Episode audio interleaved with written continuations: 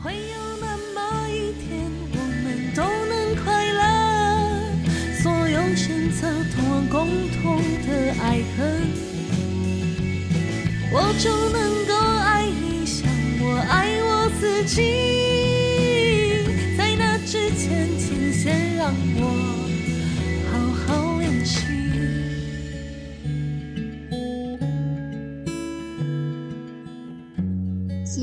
的节目记得到 Apple Podcast、Spotify 等平台给五星评价，鼓励我们持续创作。让我们今朝永续，今朝醉吧！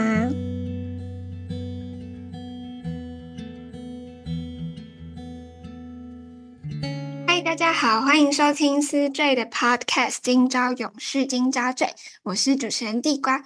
那在这个 podcast 里面，我们会访问很多不同工作背景的来宾，来听听他们要怎么将工作还有联合国永续发展目标 SDGs 结合，来打造永续的企业。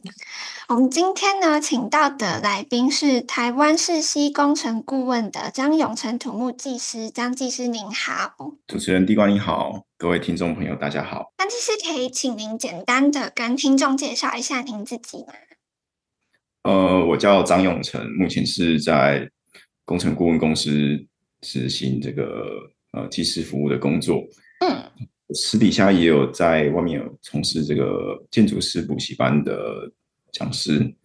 嗯嗯，那基本上工作大部分都是围绕着这种做结构设计啊，或者是做这种建筑工程规划的这个领域去发展。那在补习班的方面，大概就是教导这个帮助学员考上这个建筑师考试的国考。所以您是早上在工程顾问公司上班，然后晚上去补习班教书吗？呃，对，大概可以这样说。哇，所以您一整天基本上 行程都是满的。呃，没有没有，补习班的老师的课程它是有季节性的，所以并不是那么的满的。对。哦哦，是可能在国考前之类的吗？对对对，它有一个考季。了解。那想请问您当初为什么会选择走土木建筑这一条路呢？嗯，我是念理工科的，呃，应该是我高中念的是二类。嗯，那二类的话，可以选择的科系大概就是都是理化，呃，理科或是工科嘛。嗯，但是这些这些。这些背景工程，这些呃，应该说这些科系，他们可以在这个留下来，他们的作品可以留下来的科系其实并不多。呃，我并不晓得这样讲是不是完全正确啊？我当时的想法只是说，比如说我去念的，比如说做手机的，或是做呃化工的，你可能没有办法在地球上很自私的留下一个作品。但是如果是土木建筑这一块的工作的话，你的作品可能有会在这个社会上留留存蛮长的一段时间。那这是一个蛮值得呃算是骄傲吗？或者说你有机会跟你的后代去分享的一个蛮难得的领域的工作，而且这是一个很嗯，也这是一个很传统的的领域啦。应该说我们的 Civil 这个文明工程本来就是一个。非常老的行业，所以人类有文明就会有这个土木建筑的工程的需求，那也不比较不怕呃找不到工作。不过相对的，我们的薪水或者是说我们的这个成长性大概就是那样子，这也是缺点之一。不过设计方面应该还是会不断的更新吧？对，设计会有需求，但是。没有大规模的毁灭，就不会有大规模的建设。所以，我们现在的建设其实趋于饱和了。那未来当然就是会去去，比如说开发新的市政，或是说把旧有的这个建物去做补强、去做重重建。像各位曾听到的，像都根啊，或是围绕重建这一块。嗯嗯，因为我之前在访问另外一位土木技师的时候，他也说，他之所以会想做这一块，也是因为。看到自己的作品真的被做出来，很有成就感。是哪一位啊？中藤吗？不是，是应该是他爸爸。嗯，科科技师。对对对。呃，他也是我们的同行，对，也嗯嗯。对啊，我就觉得听起来就是真的很酷诶，就是从设计图开始，然后到真的一整栋楼在那边，是一个应该是一个非常感动的过程。确实。嗯，哦，那请问您对于土木技师的工作范围的定义是什么呢？呃，土木技师在这张牌取得之后，它其实有呃针对这个工作范围有一个很严谨的定义。然后它里面写了，我我印象中好像有三十几种范畴吧。嗯，对，那我我就不再赘述一次。不过对我自己工作来讲啦，因为我是做呃建筑结构的，嗯，所以我自己比较常用到的这张牌，在我的工作范围来讲，大概就是执行建筑物的签证设计，嗯，还有。建造这三方面哦，对，但是他其实可以从事的领域很广，包含比如说隧道啊，或是嗯桥梁等等的。嗯、可是那些对于我来说是很陌生的领域，所以嗯，事实上从业到现在，我也没有去参与过那一类的工程，我都是很专注在建筑结构这个领域而已。所以土木就是这一张执照是包含那三十几个领域的，所以在考试的时候应该也都会考到，就只是您在决定之后要往哪一方面专攻的时候才会嗯选择，是吗？对，因为我的呃背景算是在研究所的时候，我念的是那个成大建筑所，嗯，所以我们是建筑系的体系。那建筑系的话，他就比较不会去参与土木工程，土木工程的。包含广，比如说包含捷运啊，包含隧道、桥梁、港湾、港口等等的。可是建筑结构，应应该是我们常看常讲的这种盖房子，其实只是土木工程里面的小小的一块而已。啊、嗯，但是我因为我工作的这个部门也是建筑部嘛，所以在职业的范围跟我的经验的累积都是专注在这个领域上。那同时，我对于其他的领域也相对的比较没有兴趣一些。所以也就去、嗯、去从事，或者是说去累积那方面的经验。嗯，那请问您当初为什么会考取土木技师的执照啊？而且蛮好奇，就是因为您说您一开始就比较专攻于建筑方面嘛，所以其他考试的。科目或者其他考试的领域，您是就是要自己靠外面去补习来获得这方面的知识吗？还是就一直做考古题啊、读书之类的？呃，考试的话，我认为补习补习班有很大的帮忙。哦，对，有主要有两个原因，一个是他们帮你系统化的整理出考试的教材，还有考古题的解答。哦、嗯，毕竟我们的国家考试不会有考古题的解答。嗯，所以。有补习班的资源，无论你有没有去上课，只要取得他的教材，其实对于准备考试上有很大的加分。嗯，那第二个帮助是说，你在准备考试的过程中，你会认识或是发现你身边跟你一起备考的同学。哦，嗯，就是类似一种读书会的概念。嗯哼，那相信做任何事情，你只要有一群共同目标的人跟你共同的相相辅相成，就是。嗯一定都会有加分的效果，所以补习对我来说是这个准备技师考试过程中蛮重要的一个环节。那当然，他准备完了之后，接下来就是你要自己去吸收的的过程了。嗯，为什么要准备土木技师这张牌？原因还蛮蛮蛮暴力、蛮直接的，就是说，我我们念这个科系，像我大学念的是土木系，然后后来嗯。有所念的是建筑系，所以基本上这两张建筑师牌或是土木技师牌都可以去考取。就是以薪资福利来讲，其实呃，在早期阶段，土木技师的可以累积的薪资应该是比较优渥一点的。嗯，哦，那加上我的身边的同学，几乎只要是念土木系的，大概都有一张牌。嗯，就。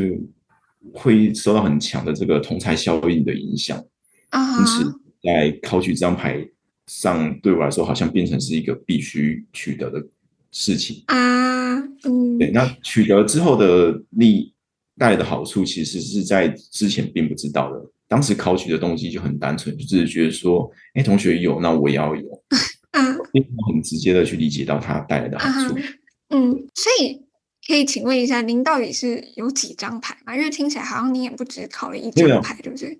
我只有土木技师的牌。我是说，我们在考取这张牌的时候，我也觉得说，考取土木技师的牌带来的效果应该是蛮好用的，因为它的职业范围比较广。嗯，好。那因为张技师待在工程顾问公司嘛，那因为。嗯，有很多的大型工程顾问公司的技师后来都选择自己出来创业。那想请问您觉得，就是待在工程顾问公司与自己出来创业工作上的差异会是在哪里？或者是您为什么会选择继续待在您的公司呢？呃，目前待在公司是国内专门做蛮大型公共工程的顾问公司。嗯那、呃、在这边可以累积到的大量的作品的机会，其实是非常的多的。嗯，嗯哦，确实确实都是很大的作品。嗯哼，这可能是在自己创业的时候比较难有机会去挑战的。那当然，自己创业的话，嗯、要面临的除了这个你的员工的管理啊，你的案源的来的取得。嗯哼。我想这些都是很有挑战性的。那在没有充足的准备之下，我应该也会选择在这个就是受聘阶级，在大型顾问公司底下去继续职业，而不会选择自己创业。嗯，因为自己创业的话，如果没有足够的案源，我想可能经济上的收入会有很大的嗯落差。嗯，而且也比较稳定吧，就是上面有人帮您接，然后您也可以参与。嗯，参与一些案子，然后累积经验，感觉是不错的选择。对，但是如果说，呃，选择大型顾问公司跟小顾问公司的话，我会选择大型顾问公司。嗯，的很重要的原因是一个是，我认为这边可以参与的作品的有趣度比较高。哦，嗯嗯，可以做一些蛮大大的案子。那如果是小的顾问公司的话，因为其实我们这种行业。的技师私底下都可以，或者说下班时间都可以自己接案子。嗯，哦，可以哦。嗯，可以，可以可以接案子，所以跟你有没有自己创业，其实并没有太大的差别。对我来说，也就是说，我们自己是想要接案，想要做别的案子，其实都还是有能力的。那只是说，在大型公公司有机会去挑战到更多。一般的工程师，或者说别的家工程师比较难取得的专案，那那是一种对自己的挑战。可是，如果自己私底下接案子的话，不会跟公司利益有冲突吗？哦，我们自己一个人接的案子的量体一定比较小嘛。嗯。所以公司是一家很大的公司，所以你、嗯、你们接的案源的这个这个体。体呃，他们的特性一定是差天差地远的，所以一定不会跟公司是有冲突的，还能占形容。所以公司是允许所有的员工自己嗯出去接案子的，就是他们不会管这件事。是公司并不会去把这件事情讲的那么清楚啦，应该是说，如果能力有办法帮人家解决这个问题，嗯、那你是有机会去挑战的。哦，那也不错哎、欸。嗯。那既然您刚刚提到了那个大型的案子，那就在下一题，请问，因为现在全球面临了很多问题，像是气候变迁、经济成长、社会平权等等，所以联合国在二零一五年的时候宣布了二零三零年的永续发展目标，也就是我们现在在说的 SDGs。其中有十七项目标，有包含消除贫穷、减缓气候变迁等等，来指引全球共同努力迈向永续。那我们原本的题目是想请问张技师，您要如何把这些目标和您的工作结合嘛？但既然刚刚您提到了那个大型案子，然后我又在您的履历里面看到了您有参与第三航桃园机场第三航厦的设计，那想请问，就是因为我。查了一些呃第三行下的资料，然后发现它也是以绿建筑为概念设计的。那嗯，想请问这个第三行下建筑跟您的嗯，您对于永续的实践是否也有一些关系呢？嗯，因为我们在第三行下，我本人在我本身在第三行下这个案子参与的是它的一部分的这个屋顶的这个结构设计，嗯，所以并不是整个专案的领导者。嗯，我认为由我来回答这个问题可能不是那么的恰当。或许他们在节能，在很多方面，在节能或是在能耗的设计上有考量，也确实有。但是他们到底做到的这个程度是什么样？其实我并不是那么的清楚。嗯，了解。那请问您那个屋顶的设计是可以请您叙述一下您具体在做什么吗？哦，我我当时设计的是第三行下的一个钢结构的屋顶。那这个屋顶大概有呃一百多米乘上两百多米，什么这样的范围，就是到时候我们会看到一个蛮蛮动感的一个波浪波浪式的这种钢结构的呃曲面的屋顶，那把这个行下呃透过透过八根柱子吧，把这个航厦给撑起来，这样子。嗯。那是不是现在还在建构中？它预计大概什么时候会启用？对，目前依照考绩公司说的进度，应该是完成了五十 percent。哦，嗯，所以各位可以期待。嗯，好，那想请问张技师，请问啊、呃，您平常要如何把这些 SDGs 永续发展目标跟您的工作做结合呢？在这个 podcast 的访问之前，我还特地去查一下，说这次的这个十七个指标到底是什么？嗯，因为我我知道在两千年的时候，他们有一个那个千禧年有一个发展的目标嘛，联合国。哦，两千年的时候，对，那时候那时候其实那些目标有几个也是蛮像的，比如说你刚才讲到的消除贫穷，啊哈，就是什么两性平等之类的。嗯哼，那呃，好像还有对抗对抗。疾病，嗯嗯，那我我想，其实对抗疾病在这次的疫情之后，看得出来说，其实当年的准备是有成效的。嗯哼，那对抗贫穷或许也有做到，两性平等在这几年，当然除了部分的国家来讲，我我认为它是一直有在提升的。嗯，可是这是七个指标，是呃仔细看了一下，发现说它的这个适用的对象跟它的。呃，架构还蛮特别，以前都是以国家为导向，但是这次好像是以嗯、呃，比较像是鼓励城市自己去做这个这个 SDGs 的工作哦。所以，所以我们像我们台双北啊，或是桃园都有一个这种自省的的这个工作，就是说，因为我们城市发展要去符合这样的这样子的这个计划，这样的指标。还有城市去推动，城市之间去比较，我觉得会会更加的有机会成功了。嗯，那因为这个目标很广嘛，我我我看了一下，我觉得跟我自己工作比较有关的，应该是这种，就是跟营建有关的这种节能减碳这一块的。嗯嗯嗯。做对，那以这块来讲，比如像碳排的。碳排放量蛮多的数字都显示了大概三十到四十 percent 的这种碳排都是营建产业造成的，uh-huh. 所以确实我们是造成这个碳排很大的元凶。元凶会不会太严重？应该说我们我们这个产业造成这个碳排放的、uh-huh. 的这个呃比例确实相当的高，因此我认为在这个、uh-huh. 这个前提之下，如果在营造产业有效的去关注，是哪怕是减少一点点，它其实带来的效益都会非常的有效果。嗯哼，嗯。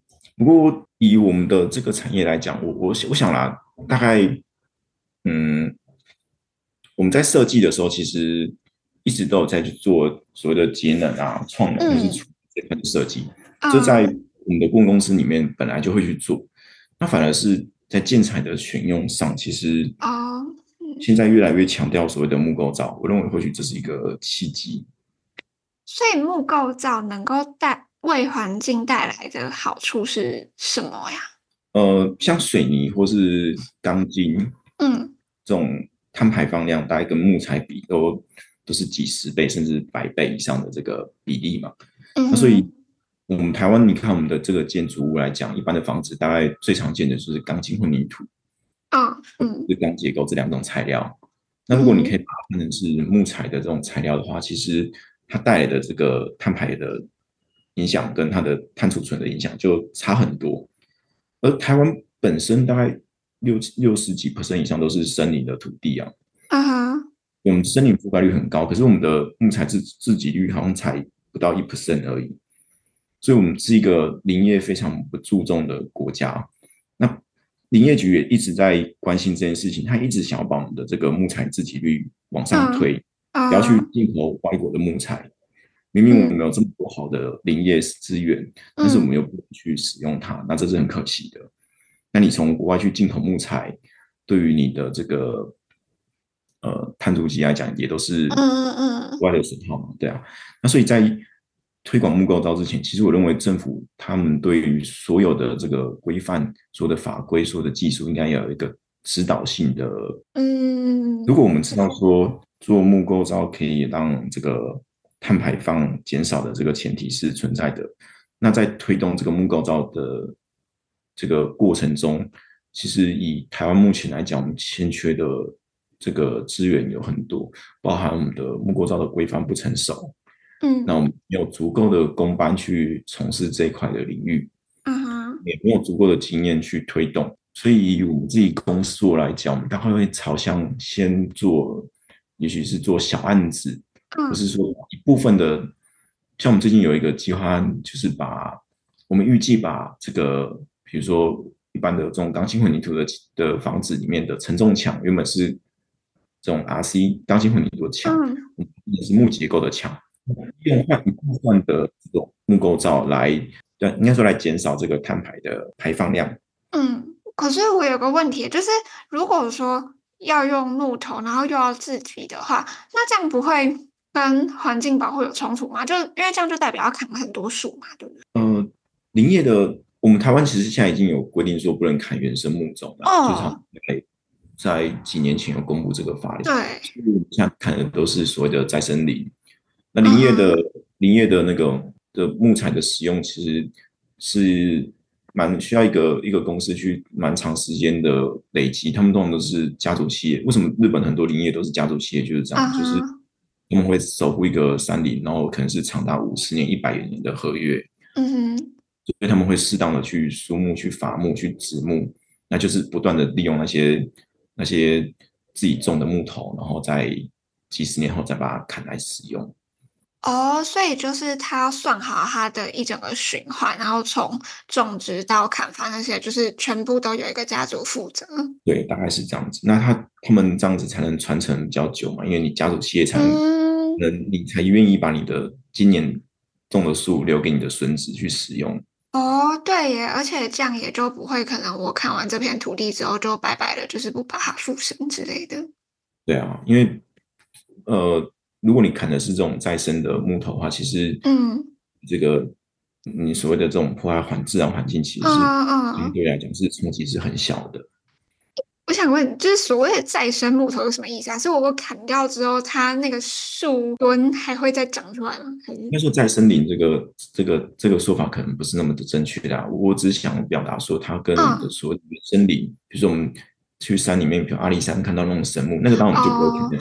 对，对。但是如果说我们想要用来做建材的，我们可能会再挑选一个适合的区域去种植很多的这种新的然后也许五十年后、二十年后成熟，你就把它砍来砍来使用。哦，了解。的确，我觉得这是一个对我自己来说是一个很新的面向，因为我之前都我知道，就是嗯，营造产业会对于碳排放。是一个零售是元凶啊，但反正就是它造成很多的碳排放量，但我并没有想过可以，呃，木造可以改造，呃，改就是改善这一整个碳排放量，因为我一直觉得林地感觉就是一个神圣不可侵犯、永远在那边不可以砍掉的东西，但是没有想过就是其实可以还有这种，嗯，注重它再生循环的林地。经营方式。那好，那最后一个小小的比较轻松的题目，想请问，因为您今天来参与我们 podcast 的录音，那想请问您对于思缀发起这样的 podcast 频道有什么心得吗？或是有没有什么对于我们的指导或是鼓励呢？哦，不过比较矛盾的是，其实，在录这个节目之前，我本身是很少在使用 podcast 的。啊，没有关系，很多人都这样。我我我有使用过，但是我好像不太习惯这样的模式。嗯、但是我知道说身边的这个朋友或是同事，尤其是同事在工作上，因为听 Podcast 是相对相对轻松、相对没有压力的，用一个语音在那边，那可以在很短的时间内就吸取到一段的资讯。嗯，所以我我我想我未未来还是会继续的去关注这种这种 Podcast 的的发展吧，然后继续用用，有一天我也会成为爱好者，也不一定。哦，那我也很也很 对我也很感谢有思缀这样的这这种。他可以只是在做这种比较专业导向的这个节目推展，对这种节目的推展，只是我比较少接触到。经常通常看到的这种 podcast 都是我觉得比较无聊的，就就是那种呃，也许是那个领域是我不喜欢的吧。嗯，对。但是我我觉得思缀这个这个领域还蛮有趣，我我期待未来会听到更多呃，不只是这个 SDGs 的这种永续发展，甚至是对更更有特色的这种。呃，专业导向的节目可以继续让我们去、嗯、去吸收，嗯，我很期待。好，我们加油！谢谢您的鼓励。好，那张技师，谢谢您今天拨冗参加节目的录制，跟我们分享您的经验。那如果各位听众有任何想要问张技师的问题，都可以在 Podcast 底下留言，我们会把问题统一收集起起来，在 Podcast 答复。那就感谢大家的收听，下次见喽，拜拜，拜拜。